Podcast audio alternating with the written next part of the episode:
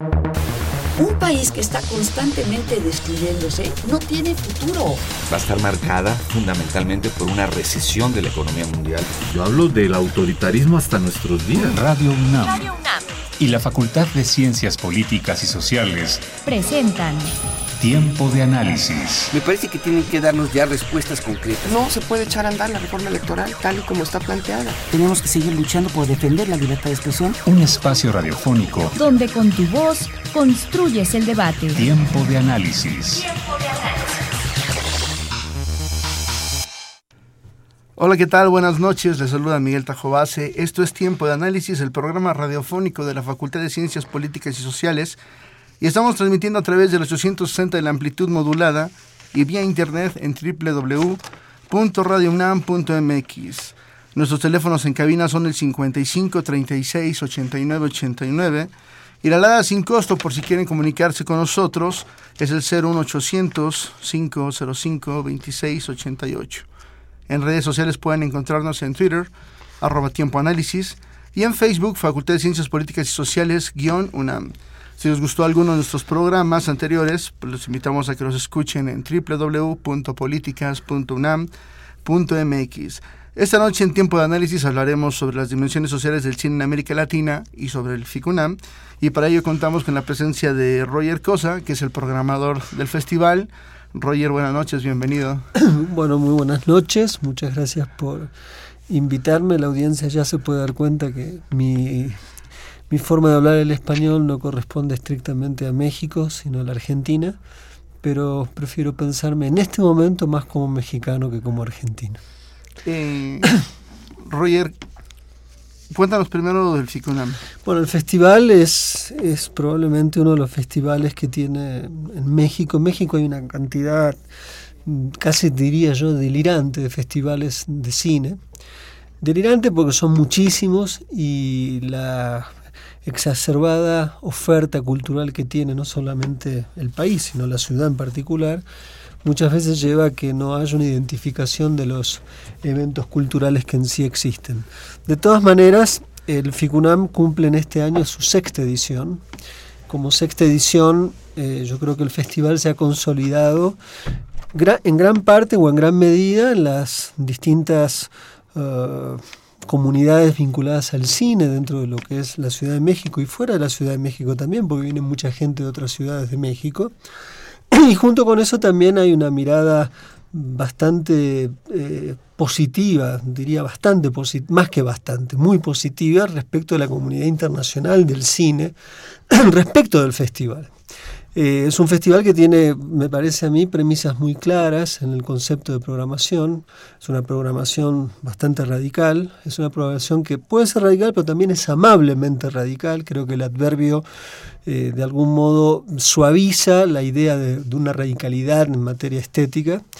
Y en ese sentido creo que es un festival que eh, no debería nadie tener miedo de acercarse, porque hay películas para todo tipo de público, aunque por detrás hay una lectura del cine, hay una lectura de la relación del cine en relación con el mundo, hay una forma de pensar la programación como una, como una propuesta donde de algún modo todo festival que sea consciente de lo que hace, desde mi punto de vista no muchos son conscientes de lo que hacen, eh, deberían de algún modo plantear a través de su programación secretamente una idea de cine. Una idea de cine que debe ser cuestionada por la audiencia, por la propia gente que forma parte del festival, por los, por los críticos de cine, por las películas, en la medida que eh, el, cuestionamiento sirve para pensar el cine y, no, y no eh, de algún modo obstruir la conversación, la conversación constante que toda sociedad tiene y que debe poner y pensar las prácticas que tiene, en este caso el cine. Estamos hablando, vos planteabas la cuestión social en América Latina, y el cine no es, no, no es una práctica ovni que viene de, otro mundo, viene de este mundo. Y probablemente es una de las cosas más importantes para pensar, porque el cine en cierta forma en la actualidad sigue siendo de alguna forma lo que constituye gran parte de los imaginarios.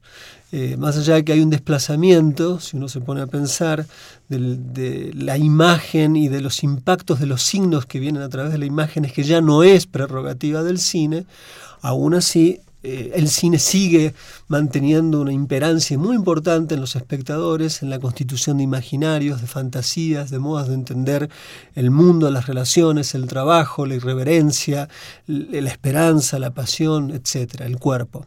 Entonces, en este sentido, eh, me parece que es eh, importante que un festival esclarezca y el esclarecimiento de la agenda de un festival está dada en la programación. La programación es el ADN del festival, o sea, es la cara del festival, lo que va a constituir, constituir el cuerpo del cine cinematográfico.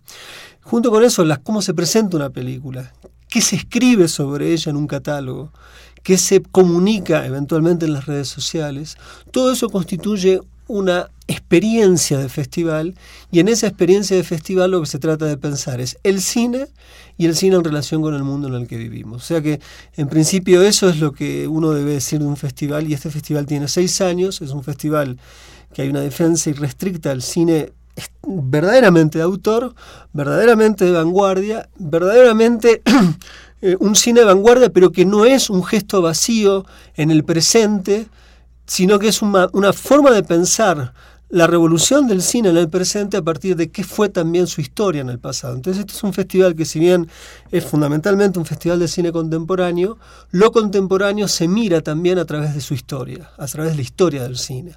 Entonces estos son un poco los, los, los fundamentos básicos de un festival de cine, que generalmente no se habla mucho de estas cosas, pero creo yo que la gente que llevamos adelante FICUNAM es el festival de una universidad, y no es cualquier universidad, es la Universidad Nacional Autónoma de México, y yo que soy argentino, de que tengo nueve años, recuerdo que mucha gente que se exiliaba de mi país iba a México y se volvían profesores de la, de, la, de la, universidad. universidad Nacional Autónoma de México. Entonces no es cualquier universidad, y uno debe hacerse cargo de que una universidad lo que hace es impartir, construir, socializar conocimiento. Entonces un festival de cine dentro de la UNAM tiene que estar a la altura de las circunstancias. Personalmente creo que lo está. Perfectísimo. También le damos la bienvenida a Diego Salgado, que llegó hoy un poquito de tráfico por ahí. Eh, Diego es profesor de nuestra facultad, de la Facultad de Ciencias Políticas Sociales, si mal no recuerdo. Eh, doy clases en Filosofía y Letras. Perdón, ok. ¿Y eres estudiante de doctorado? Soy estudiante de doctorado en la Universidad Autónoma Metropolitana, en la unidad Coajimalpa. Ahí hacemos análisis cinematográfico. Ok. Eh, bueno, el tema de esta noche es las dimensiones sociales del cine en América Latina. yo les pregunto, para empezar, a, a los dos, este si el cine tiene algún tipo de compromiso social o cultural o solo tiene o solo lo tiene con las compañías productoras. Bueno, eh, me parece que es eh, muy interesante el momento por el que atraviesa el cine en América Latina. Eh, sabemos que la producción cinematográfica siempre ha sido artesanal, por decirlo de algún modo, no ha tenido el nivel industrial desde hace algunas décadas en nuestros países. Y sin embargo estamos viendo un momento eh, muy interesante, pujante en distintos países con propuestas eh, visuales, con propuestas temáticas que nos dan señales de una actividad constante en, en distintos países y que hablan de un uso de la tecnología, de la literatura, de las herramientas que están a la mano en nuestros países para expresar lo que está sucediendo en América Latina desde la voz de, los propios latinoamericanos, sin dejar de ver eh, un diálogo global en cuanto a temáticas, en cuanto a prácticas estéticas. Entonces, el cine, claro, está fuertemente vinculado con, lo social y me parece que en nuestros países eh, se da se da esta relación de forma natural porque los productores y los directores necesitan de las, eh, de las colectividades para llevar adelante sus proyectos. No podemos eh, pensar las películas sin la colaboración de las comunidades, sin la colaboración de, de la gente que en muchas ocasiones ofrece su trabajo eh, a manera, digamos, de inversión dentro de los proyectos y que eso ha determinado pues grandes, grandes proyectos, grandes producciones. Entonces, bueno, en una primera respuesta yo te diría que en el caso latinoamericano eh, hay muchos, muchos ejemplos de eh, un cine que parte de lo social, pero que no se queda ahí, sino que lleva el lenguaje cinematográfico a otro nivel y explora otras fronteras, ¿no? Roger? Eh, no, no soy tan entusiasta ni, ni, tan esperanzado como él. Yo creo que el cine latinoamericano está bajo un, bajo un conjunto de situaciones bastante eh, coercitivas, en cierta forma. Esto implica que la relación con el orden social y su representación eh, no es del todo a veces libertaria o está emancipada de, un, de, un, de lo que naturalmente se suele llamar el, digamos, hay un término que fue históricamente importante, que fue el modelo de representación institucional, que son las formas en las cuales el cine constituye sus representaciones. Y yo creo que hay una, el, cine latinoamericano en general en la actualidad eh, es casi de, muy dependiente de las coproducciones. Las coproducciones suelen ser extranjeras, fundamentalmente europeas, los cineastas terminan participando de lo que se llaman talleres, de, digamos, que tienen los festivales grandes. Generalmente los festivales que tienen estos talleres son Berlín, Rotterdam y Cannes. Los cineastas participan de estos talleres, hay fondos que de algún modo van imponiendo una suerte de estética, se ha dado además una cosa terrible que se llama, son, todos los sistemas de vender, que el, el director aprende desde muy joven en la actualidad a vender su película cual empresario, que tiene que vender un producto, entonces pasan por todos los sistemas de lo que se llama pitching. Los pitching son un conjunto de situaciones en la cual se reúnen varios directores con sus proyectos de película. Hay un conjunto de personas que son las que tienen el dinero. Uno tiene que en cinco minutos vender ese film. Entonces, todo este sistema de, de, yo digo, coercitivo en cuanto a lo que puede ser la expresión libre de un artista, hace que las películas en general en Latinoamérica se parezcan demasiado. Eh, cuando tocan algún tema social, generalmente lo tocan desde un lugar donde no se meten de, a fondo con el problema social y terminan generando un conjunto de eh, matrices estéticas y form formales y también conceptuales, de tal modo que el destino pasa por lo que yo llamo la construcción del nuevo salvaje latinoamericano en el cine, que está vinculado con las drogas, que tiene conductas violentas, o la versión, la contraria, la inversión, que sería lo que yo denominaría el buen salvaje, es decir, la, vieja construcción de la idea de Rousseau sobre un tipo de, de, sujeto eh, bondadoso, esencialmente bondadoso, que estaría en Latinoamérica, y entonces ahí vemos muchas películas latinoamericanas donde los, los protagonistas no tienen habla, no hablan, están en los bosques, caminan, eh, son, eh, son casi buenos porque son muy parecidos a un perro, no a un sujeto. O sea, se le, ha se le ha de algún modo robado la palabra. Entonces me parece que hay muy pocas películas latinoamericanas que eh, ponen, ponen en, en, en, juego esta, esta determinación material del cine contemporáneo en Latinoamérica. Y todas las películas que van a los grandes festivales pasan por este tipo de representación y podemos nombrarlas una por una. La otra vía, la cual es terrible para los cineastas mexicanos, es creer que la meca del cine es llegar a Hollywood. Entonces, como lamentablemente tienen algunos cineastas que les va bien en Hollywood, pareciera ser que ese es la otra, el otro camino a recorrer. Detrás de esto se pierde, me parece a mí, algo que sí estoy de acuerdo con lo que él dice, hay una nueva forma de hacer cine, mucho más barata, si se quiere, pero no todas esas películas terminan, terminando, digamos, terminan estando finalmente hechas. Cuando están hechas, ¿en dónde se ven? ¿Dónde se exhiben? Y es ahí donde los festivales tienen que jugar cartas importantes en el asunto.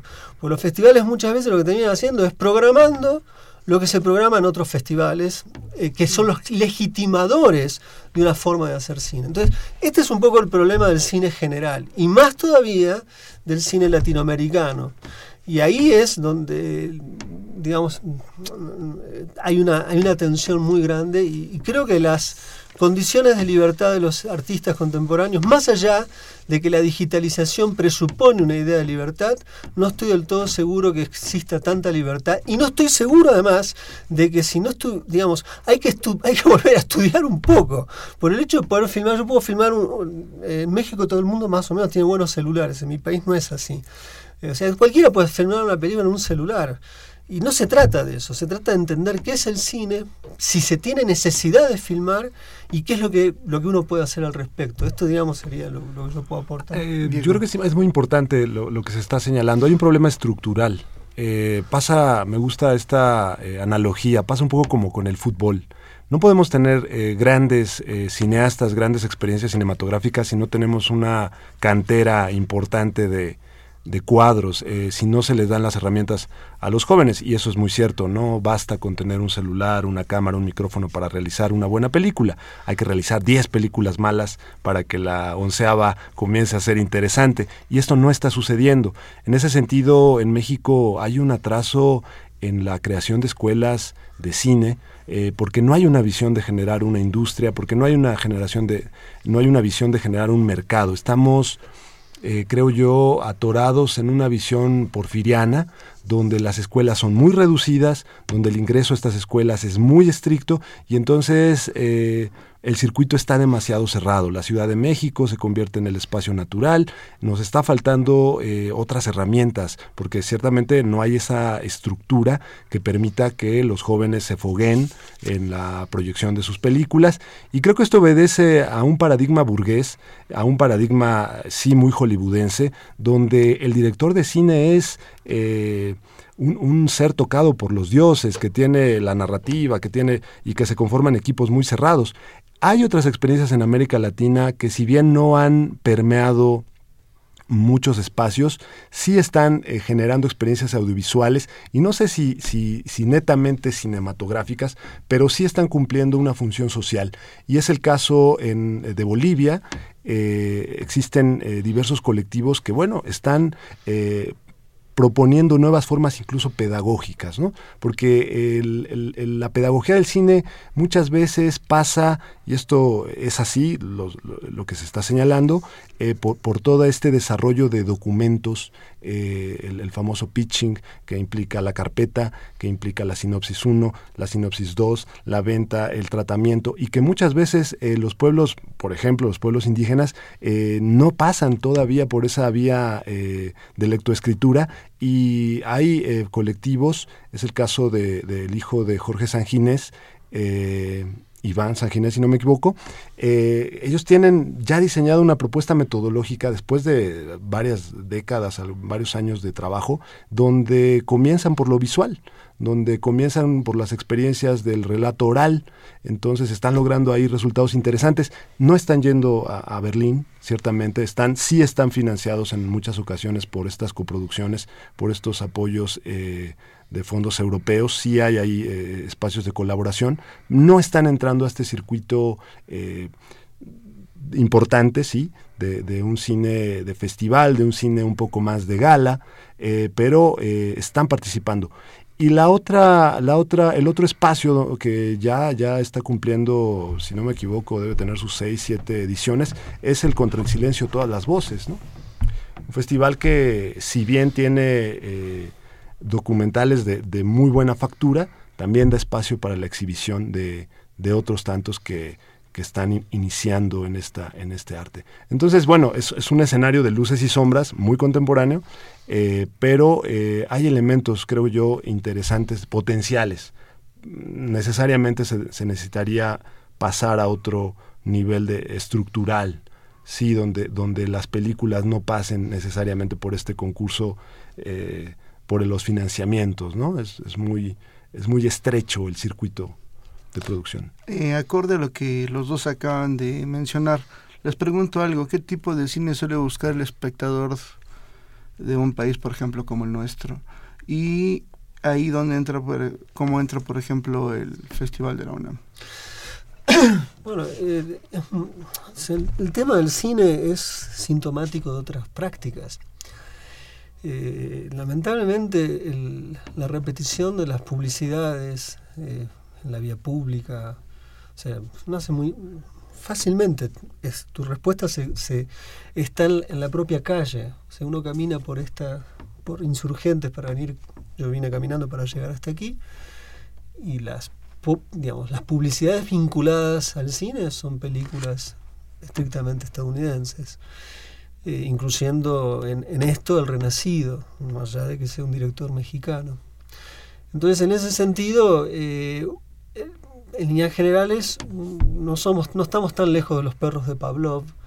Es decir, el hábito, la construir un hábito lleva una repetición de la conducta. Entonces uno ve lo que ha aprendido a ver y repite y quiere seguir viendo lo que ha aprendido a ver. Los festivales de cine en general tienen la posibilidad de eh, jugar una fuerza, digamos, una contrafuerza a este tipo de hábito, posibilitar otro tipo de hábito perceptivo, cognitivo, sensitivo, y los, digamos, cuanto más clara es la programación de un festival, más posibilidades hay de trabajar abiertamente sobre un cine que no hable una sola lengua si tuviéramos que plantearlo en términos de, lenguas. De hecho, el cine que se ve en general habla dos, tres lenguas, no en cuanto a lo que hablan los personajes, sino cómo están construidas las películas, cómo se constituye un relato, cómo se constituye una denuncia si se trata de un documental, o cómo se enuncia una situación de injusticia o de invisibilidad. Entonces, en ese sentido, me parece que ahí está eh, realmente las posibilidades que tienen los festivales, que es de abrir una experiencia con, con la imagen que se escapa, que se desmarca de una experiencia muy homogénea que homologa a algún tipo de espectador. ¿no? En este sentido, hay, un, hay una persona por ahí que trabaja la idea del espectador emancipado. Bueno, la única forma que yo entiendo en la actualidad que puede haberla ir hacia un espectador emancipado, es decir, alguien que entiende lo que ve y lo que elige ver porque está pensando sobre lo que ve y lo que elige ver. Esta sería la, dimensión diferencial, que en general no hay. Generalmente uno repite el hábito de ver lo que ya ha visto y quiere seguir viendo. Entonces, en este sentido, eh, un festival cumple una función importante. Y acá vuelvo a insistir con el Festival del UNAM, donde eh, la, relación del cine con el conocimiento, siendo el conocimiento no una cosa eh, asfixiante, una cuestión como a veces se entiende, ¿no? el, conocimiento enciclopédico académico, que tiene una función, sino un conocimiento que tiene que ver con una aventura. Digamos, cuando uno conoce, tiene la aventura de redescribir absolutamente todo lo que hace y todo lo que le pasa. Entonces las películas, cuando están elegidas con un sentido, pueden plantearle al espectador eh, una, una, suerte de aventura. Un festival debería ser una, aventura, una aventura de la sensibilidad y una aventura de, eh, de los actos perceptivos que implican pensar el mundo y pensarse a sí mismo. Entonces, bueno, el festival, yo creo que este festival es bastante claro al respecto. Eh, hay películas de distintos lados del, mundo, hay películas también mexicanas. Las películas mexicanas no son las que están hechas a imagen y semejanza del renacido, no tienen nada que ver con el renacido. Ni tampoco creo que los cineastas que pasan por este festival estén pensando que su destino debería ser llegar a filmar eh, con Leonardo DiCaprio. O sea, no es eso lo que se está planteando, es otra cosa. Entonces, me parece que eso sí es el lugar que tiene un festival como el UNAM, que, que sí, que, que, participa del juego organizativo de, de, los festivales de cine. Hay una competencia internacional, hay una competencia nacional, pero detrás de eso hay, hay un concepto, que no es una competencia vacía, no es una competencia eh, eh, que, pierde el sentido o que es un festival que no es de la alfombra roja, empecemos por ahí, es un festival que si se, hay que pensar en una alfombra roja, o de las galas, palabra que detesto profundamente, tiene que ver con las películas son la gala. Eh, discutir esas películas son las galas. Por eso hay una cosa que va acompañando el festival, que tiene que ver la cátedra Berman de cine y teatro, que digamos que participa en la organización. Entonces hay eh, tres, eh, en este año hay tres eventos de, de diálogos con directores. Va a estar Miguel Gómez, va a estar Philippe Landrieu, que no lo pronuncio bien, pero en francés se pronuncia muy diferente como yo lo estoy diciendo, que es un, director muy particular. Eh, va a haber un diálogo, hay dos temáticas vinculadas con... Viene un filósofo que es un absolutamente delirante, tipo japonés, que habla mejor español que nosotros tres, es una cosa rarísima, habla en español de, un modo, con una fluidez increíble. Ha escrito un libro que se llama Cine Capital, que es una manera de entender las imágenes de un, concepto revolucionario. Entonces, un tipo que trabajó dentro de la tradición japonesa, trabaja el tema de las relaciones del cine con el capitalismo, va a venir a hablar él, viene Tom Anderson, que es uno de los grandes teóricos que tiene, de los pocos buenos teóricos del cine estadounidense, que también viene a trabajar sobre, una película sobre la obra de Deleuze en el cine, entonces hay un foco vinculado a eso. Entonces ya el festival no es no tiene nada que ver. plantear eso no tiene ya nada que ver con una alfombra roja. Tiene que ver con una alfombra mágica, que es la posibilidad de volar con el pensamiento a través de las imágenes. Entonces creo que esta es un poco la, la dimensión que tiene el FICUNAM, digamos, el espíritu del festival. Perfecto. Vamos a hacer una pausa y volvemos contigo, Diego.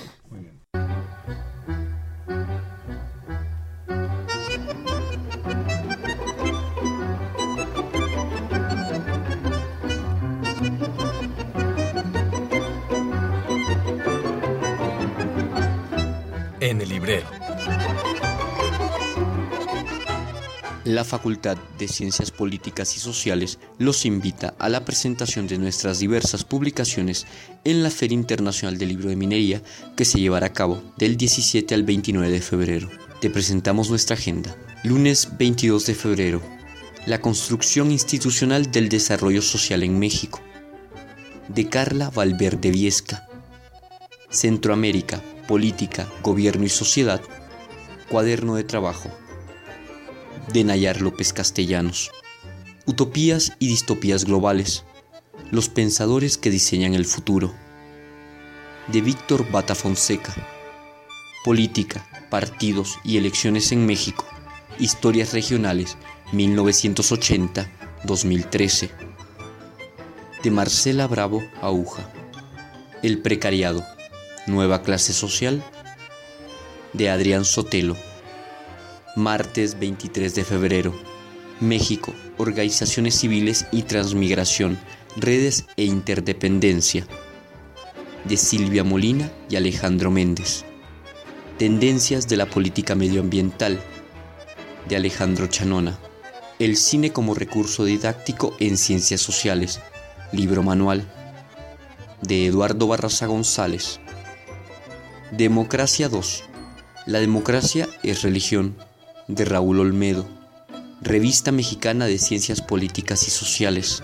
Revisa otras publicaciones, horarios y salas en www.políticas.unam.mx o en nuestra página de Facebook, Facultad de Ciencias Políticas y Sociales, guion medio UNAM. Con información de Ana Lavés, para tiempo de análisis, Camilo Rodríguez.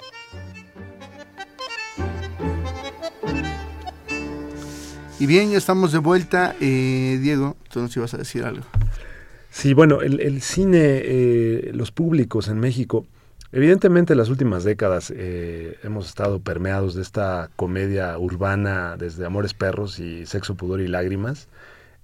claro, se han formado muchos públicos ahí. Y bueno, también hay que entender un poco que, la gente que no hace cine y que no está muy interesada en, en pensar el cine, encuentra un uso a la, asistencia a las salas, ¿no? Es como hoy día el tema del renacido, bueno, es, el tema de sobremesa y entonces la gente tiene que ir a verlo y ahí está la gratificación que encuentra, ¿no? Entonces el cine también tiene una cierta dosis de uso y gratificación netamente eh, recreativa.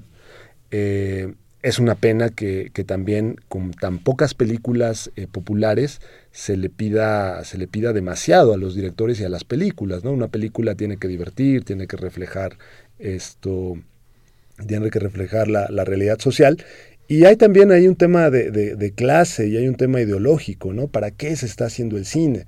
Entonces me parece que, en, esta, en este circuito cerrado de producción comercial eh, se, ha, se ha privilegiado un cine clase mediero, se ha privilegiado un cine aspiracional, al que han respondido las audiencias ciertamente por un fuerte, una fuerte campaña mediática, pero no hay que dejar de, ver que en, la última década también se han formado nuevos, nuevos públicos, También ah, hemos tenido experiencias como las del FICUNAM, donde desde la universidad hemos, hemos asistido a experiencias de cine al aire libre, de entrevistas con los directores, y que ahí nos hemos formado bastantes eh, nuevos espectadores y ha aparecido, han aparecido, me atrevería a decir, generaciones que están alimentando estos festivales, es decir, son festivales que ya tienen un público. ¿no?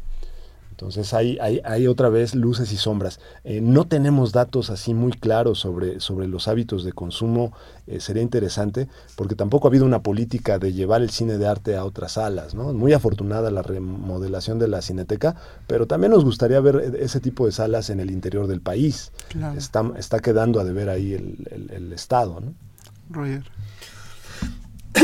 Eh, sí, yo tengo, yo tengo una, digamos, formación respecto de cómo entender el cine, que no me cuesta hacer la separación del cine, mm, digamos, del cine que se llama de arte con el cine popular. Para mí el cine nació como una expresión popular y eso es importante mantener siempre en la memoria de que así empezó, más allá de las vanguardias, más allá de luego de la estetización del cine todo arte en su evolución llega un momento que vive un momento de estetización y es justamente cuando pierde en cierta medida su, relación con lo, con, lo, con lo popular. Pero hay una cosa muy hermosa que decía un crítico de cine, llamado Serge Danet. Danet decía que el cine era una casa con dos entradas. Estaba la entrada en el frente y la entrada de atrás. Y que por las dos se podía entrar y salir.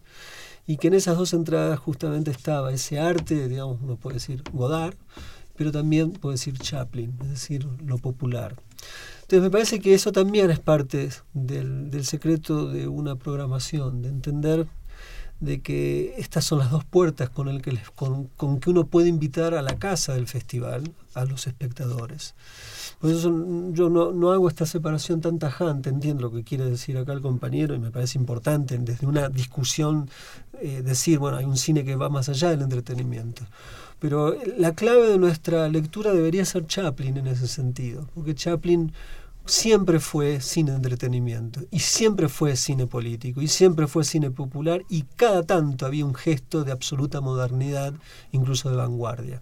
Entonces, eh, creo que cuando uno, por eso insistía que un festival de cine de, vanguardia, de cine contemporáneo, no debe perder sus raíces en cuanto a entender que, que el cine tiene una historia desde ese lugar, bueno, hay que plantear una cantidad de situaciones, eh, pero creo que hay, dicho, creo que hay varias películas dentro de la programación de FICUNAM que son, por este término, devastados, que generalmente tiene que ver con la producción de zombies eh, multitudinarios, eh, pero que hay películas son entretenidas. esto no es un festival de, de, de fruncidos pensando en, Hegel y la, o Marx o cómo las, las propias eh, eh, las propias raíces críticas del pensamiento latinoamericano. Eso está bien que exista y está muy bien pensarlo. Me parece que es un festival demasiado, que es también, eh, no solamente es accesible, es amable en pensar su programación. Y yo vuelvo a insistir en esta idea de Chaplin. Yo creo que eso uno no debería. Chaplin era, sus películas las podía ver cualquiera. Incluso al día de hoy, la puede ver gente de clases media, clases bajas, clases altas. Cada uno sentirá algo distinto respecto a lo de Chaplin, porque naturalmente el punto de vista de Chaplin es clarísimo cuál es en todas sus películas. Nunca ha habido un problema del punto de vista, que es un gran problema en el cine en general, cuál es el punto de vista que articula un relato. Pero más allá de esto, eh, me parece que... Y creo que, la gran, creo que el gran cine es aquel que en algún momento eh, conjura por un instante por un instante la pertenencia de clase. Y en todo caso, cuando uno sale de la sala, vuelve a pensar sobre su pertenencia. O sea, creo que eso es lo que pasaba con algunas películas de Chaplin. O sea, uno decía, salía y salía amablemente descentrado. ¿no? Tenía que volver a pensar por qué a mí me toca estar tan bien y a otro le toca estar tan mal. Eso no es gratuito, eso es por algo. Chaplin permitía pensar en eso con, con curiosamente, con, uno de los géneros despreciados, incluso por la Academia de Hollywood, que es la comedia. Si el día que gane una comedia un Oscar, eh, bueno, ese día vamos a tener que festejar eh, eh, universalmente, porque como todo el mundo le interesa más el Oscar que la propia vida, eh, todo, entonces todo por lo mundo- menos, bueno, todo el mundo Todo el mundo conectado. O sea, sí. hay que, imagínate que pensar tantas cosas. O sea, si uno escribe en un diario, el- las notas para el Oscar es una casi una obligación cósmica. Es como si uno estuviera, eh, está el, el cometa Halley y, y- y lo lo que pasa en el teatro Kodak. ¿no? Es una cosa realmente llamativa la naturalización del evento de una industria extranjera que cómo puede articular el, globalmente un interés. Es, o sea, sociológicamente nos debería llamar la atención, pero está tan naturalizado que nos parece normal. Yo no tengo nada, a mí me gusta, cada tanto veo los Oscars, veo a los millonarios emocionándose porque fueron extraordinarios en sus papeles. Y cada tanto siempre hay un respiro donde aparece algo de otro orden. En una, este año hay dos o tres películas que no, digamos, que no comportan el mundo del espectáculo. Dicho, digo, especialmente hay una, una de las que están nominadas para el para mejor película documental, que es The Look of Silence, la película de, de, Joshua, de Joshua Oppenheimer. Es una película netamente pol- política, incluso antiamericana. Entonces siempre se co- hay, como un lugar, ¿no? son esos puntos de fuga del sistema donde aparece algo que vos decís, ¿qué tiene que ver esto? Bueno, eso está. Pero bueno, eso es una excepción a la regla. Y aparte, para que las cosas funcionen siempre tiene que haber un poco de, de libertad, si no es insostenible.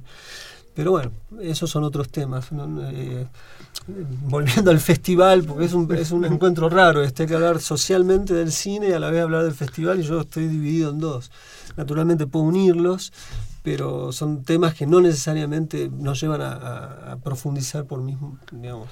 Hablar de una programación es una cosa, hablar del problema del cine social es otra. Diego. Claro, eh, bueno, creo que volvemos sobre la problemática de señalar la experiencia cinemático, el, cinemática, el hecho de asistir a la sala y los hábitos que rodean esa experiencia cinemática.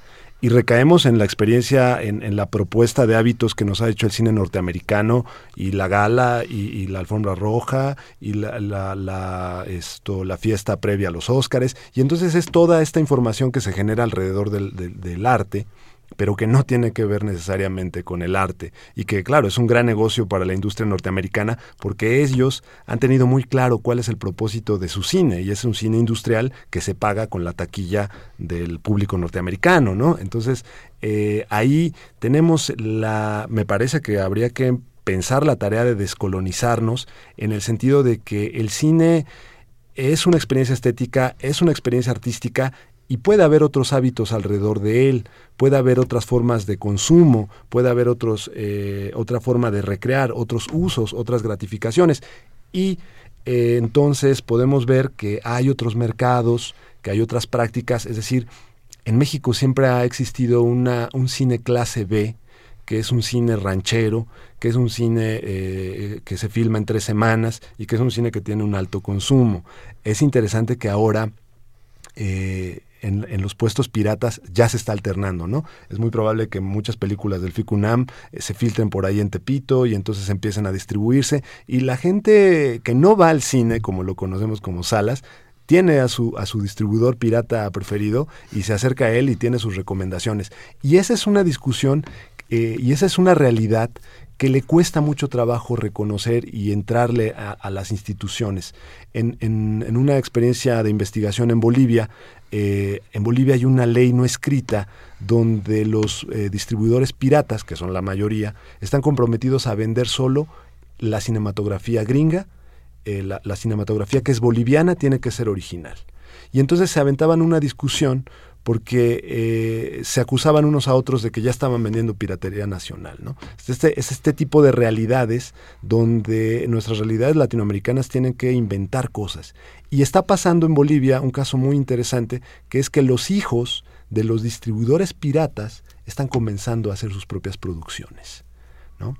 Pero los egresados de las escuelas de cine, los que vienen de Cuba, los que vienen de México, se sienten se sienten eh, ofendidos porque entonces los hijos de los piratas ya, ya están entrándole a ese canal. Y no están pasando pues al, al, tema, se están realizando algunas experiencias, pero hay un, hay un sesgo de clase ahí, ¿no? Cine como arte, eh, en manos de quién, bajo qué prácticas, entonces hay otros horizontes de consumo que eh, se están dando y es interesante revisar eh, porque podrían tener eh, factores potenciales, ¿no? Además, con, claro, la llegada de otras pantallas. ¿Cuántas películas no se están consumiendo en tablets, en celulares? Y es una, es una realidad con la que el cine como experiencia eh, de sala ya tiene que, empezar a convivir, ya lo está haciendo, y, otros tantos lenguajes ¿no? que están entrando ahí a la, a la palestra. Y me parece que las instituciones formadoras de cineastas eh, me atrevo a decir,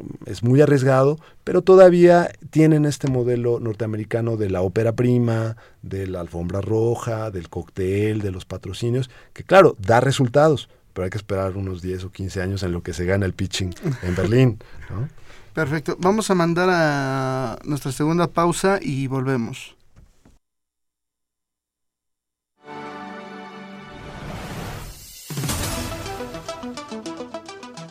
Al momento de transmitir esta colaboración, el jefe del Estado Vaticano, Jorge Bergoglio, habrá dejado el país. Y más allá de discursos célebres y trastornos viales en las ciudades visitadas, queda una sensación de vacío y desesperanza. El Papa se va y las desgracias quedan, y simplemente se esfumó la posibilidad de que los padres y madres de los 43 normalistas de Ayotzinapa desaparecidos dialogaran con el pontífice. Sin dejar de reconocer a Bergoglio su condición de líder religioso, la propuesta del acercamiento de los padres no parecía descabellada. Hay que recordar que desde septiembre de 2014, que ocurrieron los ataques contra los estudiantes, familiares y defensores recurrieron a la presión internacional como antídoto contra el olvido en el que suelen quedar las tragedias en México. En el fondo, la intención del encuentro era ejemplificar con el caso de los 43 las vicisitudes por las que transitan miles de familias de víctimas y la permanente frustración por el desdén de las autoridades y la falta de mecanismos y estrategias claras para la búsqueda de sus seres queridos. La desesperación de familiares es mayor cuando sigue congelada en el Senado la discusión de una ley contra la desaparición forzada y desaparición por particulares apegada a los estándares internacionales. El 10 de diciembre del año pasado, el presidente Enrique Peña Nieto envió una iniciativa que no se ajusta al derecho humanitario internacional, por lo que al menos 40 organizaciones de familiares de desaparecidos exigieron a los senadores ser escuchados y evitar la votación fast track. La planadora se detuvo pero por desgracia también el proceso de consulta al que se habían comprometido el Senado y la Secretaría de Gobernación de realizar al menos seis foros regionales con la participación de organizaciones agrupadas en el Movimiento Nacional por Nuestros Desaparecidos en México. Dicho movimiento se conformó precisamente después de la autogestión de seis foros de los que surgió un listado de requerimientos que tendrían que estar incluidos en una ley general contra la desaparición forzada y desaparición por particulares y que fue entregado en octubre del año pasado al Senado. Entre los temas considerados como prioritarios no solamente se incluyen los mecanismos de búsqueda, sino también medidas que permitan a las familias de una mediana estabilidad económica para continuar con la exigencia de la presentación de sus seres queridos. Y es que las familias sufren no solo por la desaparición, sino que a ello se suma un paulatino desgaste moral, físico y económico que agrava la pérdida y limita la búsqueda. En algunos casos, ante las crisis familiares, hay quienes desisten de su exigencia por la presentación de sus seres queridos. Una de las medidas que permitirían mantener la lucha de las familias es la llamada declaratoria de ausencia por desaparición, reglamentada en países como Colombia, que permitiría a familias de víctimas hacer uso de cuentas bancarias del desaparecido o cancelar créditos hipotecarios e incluso acceder al salario de la víctima. Esa declaratoria no está contemplada en la iniciativa de Peña Nieto en la que se sigue manejando el término de personas ausentes para las víctimas de desapariciones involuntarias de las que el Estado es responsable.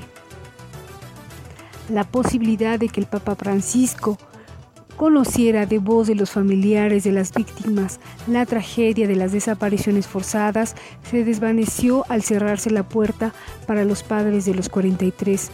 Sin embargo, para aquellos que anhelaban una nueva ventana de denuncia hacia el exterior, queda la tarea de retomar el camino para incidir en la elaboración de una ley general que responda a las iniciativas de los que esperan verdad y justicia para sus desaparecidos. Para tiempo de análisis, Gloria Leticia Díaz. Y bien, ya estamos de vuelta, casi para despedir el programa. Eh, me gustaría hacerles una última pregunta. ¿El cine en América Latina qué es? ¿Es un producto cultural subvencionado en parte por el Estado? ¿Es una industria? ¿No la es? Diego. Bueno, el cine en América Latina tiene una larga, larga historia y eso también hay que decirlo. la historia del cine no se entiende sin esta práctica de las vistas, esta, esta necesidad de configurar discursos eh, que, bueno, en México tenemos Memorias de un Mexicano, ¿no? Como una de las primeras experiencias de compiladoras de, y forjadoras de identidad. Es una de las películas declaradas Monumento Histórico Nacional.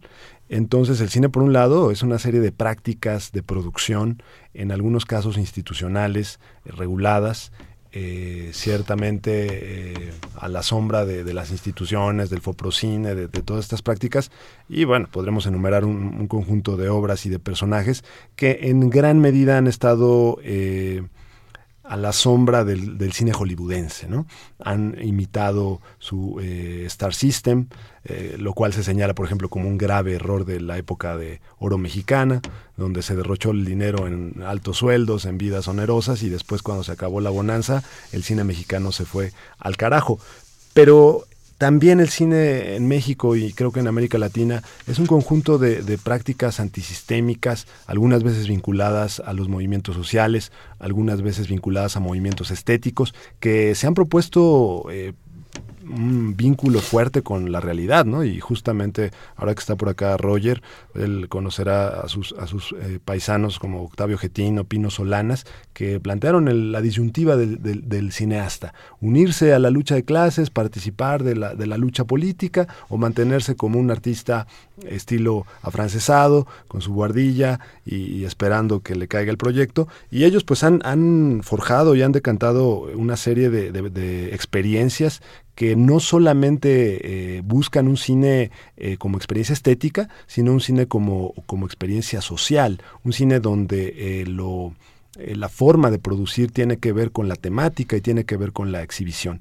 Y creo que este cine no, no se ve mucho, eh, se, encuentra en círculos cerrados, en grupos de interés, pero ha aportado bastante, ¿no? Las experiencias eh, de las cooperativas en los 70 y que, donde se formaron grandes directores, donde se formaron grandes temáticas y que han contribuido a que el cine no sea solamente este ejercicio comercial que se restringe pues a un circuito muy cerrado que todos conocemos, eh, sino experiencias eh, de otras temáticas. Entonces, bueno, eh, me parece que, hay que ver estas dos realidades.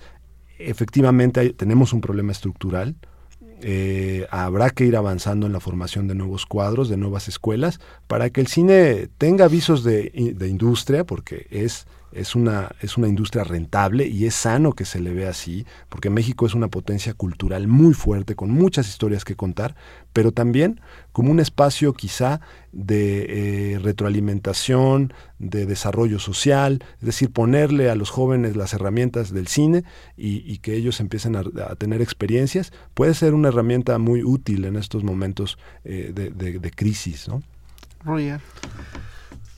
No, creo que la, pregunta que es, antes que nada, ¿qué es el cine antes que el latinoamericano? Digamos, es lo primero que yo debería intentar y eso nos llevaría seis horas de programa. Eh, o sea, entonces si, si, hago una respuesta como si esto fuera un cortometraje, yo diría que el cine es una extraña invención técnica ligada a la revolución industrial, que fue una forma de expandir las posibilidades del conocimiento. O sea, fue de algún modo expandir lo que podíamos ver con un telescopio, lo que podíamos ver con un microscopio y de pronto podíamos ver lo real en su movimiento y en el tiempo. Luego el cine fue transformándose, se transformó en alguna ocasión y en, mayoritariamente en la posibilidad de contar historias. Se pensó en algún momento, como lo de Guetino, todo el cine de liberación o el cine de la base, según las, las distintas facciones políticas radicalizadas de la década del 60 y del 70 en Argentina en particular, que fue lo que él nombró, eh, como, una, como un instrumento de la revolución, también fue pensada así, o al menos de una emancipación latinoamericana. Los cineastas en esa década pensaban en un colectivo.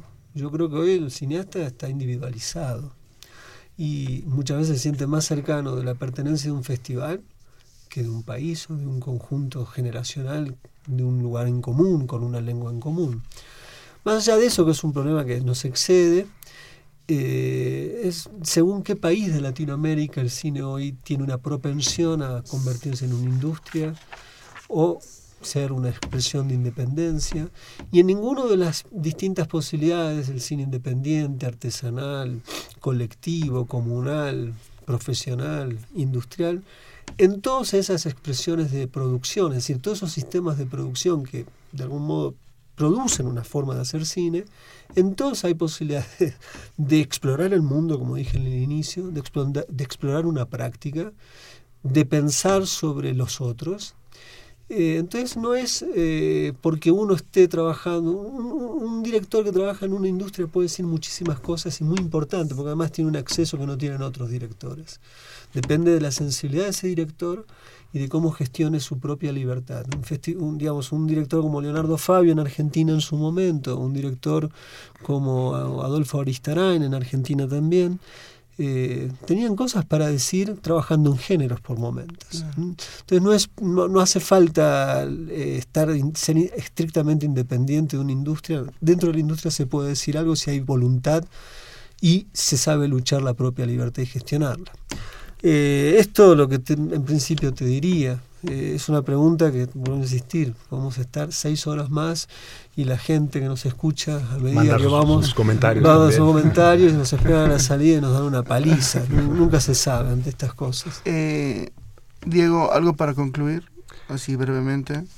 Bueno, que, que, y dando paso a, lo que se va a hablar aquí del FICUNAM, que bueno, hay que seguir alimentando estos festivales que tienen propuestas originales, hay que hay que buscar en el, en el panorama eh, nuevas propuestas para no quedarnos solamente con el cine industrial y, y, que también hay que echar un, vistazo a lo que se está haciendo a lo que se está haciendo en América Latina, aunque lleve un poquito más de trabajo, ¿no? Y saludar a la audiencia que siempre es, eh, nos, nos, nos da el, el gusto de escucharnos. Muchísimas gracias por estar con nosotros. Roger, pues háblanos del FICUNAM para despedir el programa. yo, presuponía que venía a hablar de eso, pero eh, eso implicaría nueve horas, no seis. No, el FICUNAM es un festival que tiene una verdadera diversidad de, propuestas. Eh, son 99 películas este año, hay muchas películas este año de Portugal porque hay una retrospectiva completa de un cineasta como Miguel Gómez. Gómez viene a hacer algo increíble tomó la estructura literaria de Las Mil y Una Noche, que es una obra literaria universal y que por suerte no es de origen occidental, y tomó esa estructura para contar las, profundas crisis, las profundas crisis económicas que vienen viviendo los países europeos y en particular Portugal, digamos que es un síntoma de la disfunción del capitalismo. Pero en vez de hacer una película estrictamente de denuncia, denuncia pero denuncia a partir de la ficción en su máxima expresión, es decir, como lugar de las aventuras del acto de contar. Entonces, en ese sentido es genial, porque uno aprende una cantidad de cosas desconocidas, de cómo fue y cómo es la crisis portuguesa, pero al mismo tiempo hay una seducción, en el mejor sentido del término, a no permitir que las crisis económicas conjuren el deseo de la ficción. Entonces esto es, extraordinario, ver una película, uno está muy divertido en la película y de pronto ve cosas terribles, piensa por qué son terribles, pero no deja de pensar en, ese, en ese sentido de la aventura del relato. Eh, hay, una competencia, la competencia consta de 12 películas, hay películas de diversos orígenes, desde la China, hay una película increíble china se llama Kylie Blue o el, el Blues de Kylie, Eh, hay, en esa competencia hay, dos películas mexicanas o de origen mexicano, una de ellas es Epitafio. Eh, luego hay una, una, suerte de competencia transversal mexicana, donde hay películas de una sección que se llama ahora México, son 10 este año. Dentro de esas 10 hay tres estrenos mundiales, por primera vez se van a ver ahí. Eh, que bueno, es parte importante de la programación. Luego hay una sección de maestros o de grandes directores del cine contemporáneo, donde hay 10 películas, hay un cineasta absolutamente proletario, que es el señor Raúl Perrón, en una película rarísima, se llama Samurai S, tal gran, la última gran película del maestro Marco Bellocchio, que se llama Sangre de mi sangre, es una película genial y absolutamente anticlerical, en contraposición del espíritu papal en este momento. Qué bueno, que, será sano. Que, sí, va, va a ser una, es, es, es, tan inteligente que lo hace con, con tanta elegancia, que no va a molestar a nadie, pero va a permitir pensar de otra manera. Eh, y bueno, y ahí hay la última película de Lotnitsa que remite al momento del fin de la Unión Soviética. O sea, hay una cantidad de propuestas muy dispares en tanto sus contenidos, pero todas articuladas en un concepto de cine. Eh, bueno, y hay mucho más. Está una retrospectiva de Marlene Gustiev, que para mí es lo mejor que tenemos este año. Son sus películas es un gran cineasta secreto de la Unión Soviética que, bueno, ahora por suerte se redescubren sus películas. Perfecto. Eh, bueno, empieza el 24 y termina el primero de marzo. Perfectísimo. Pues bueno, vamos a despedir el programa.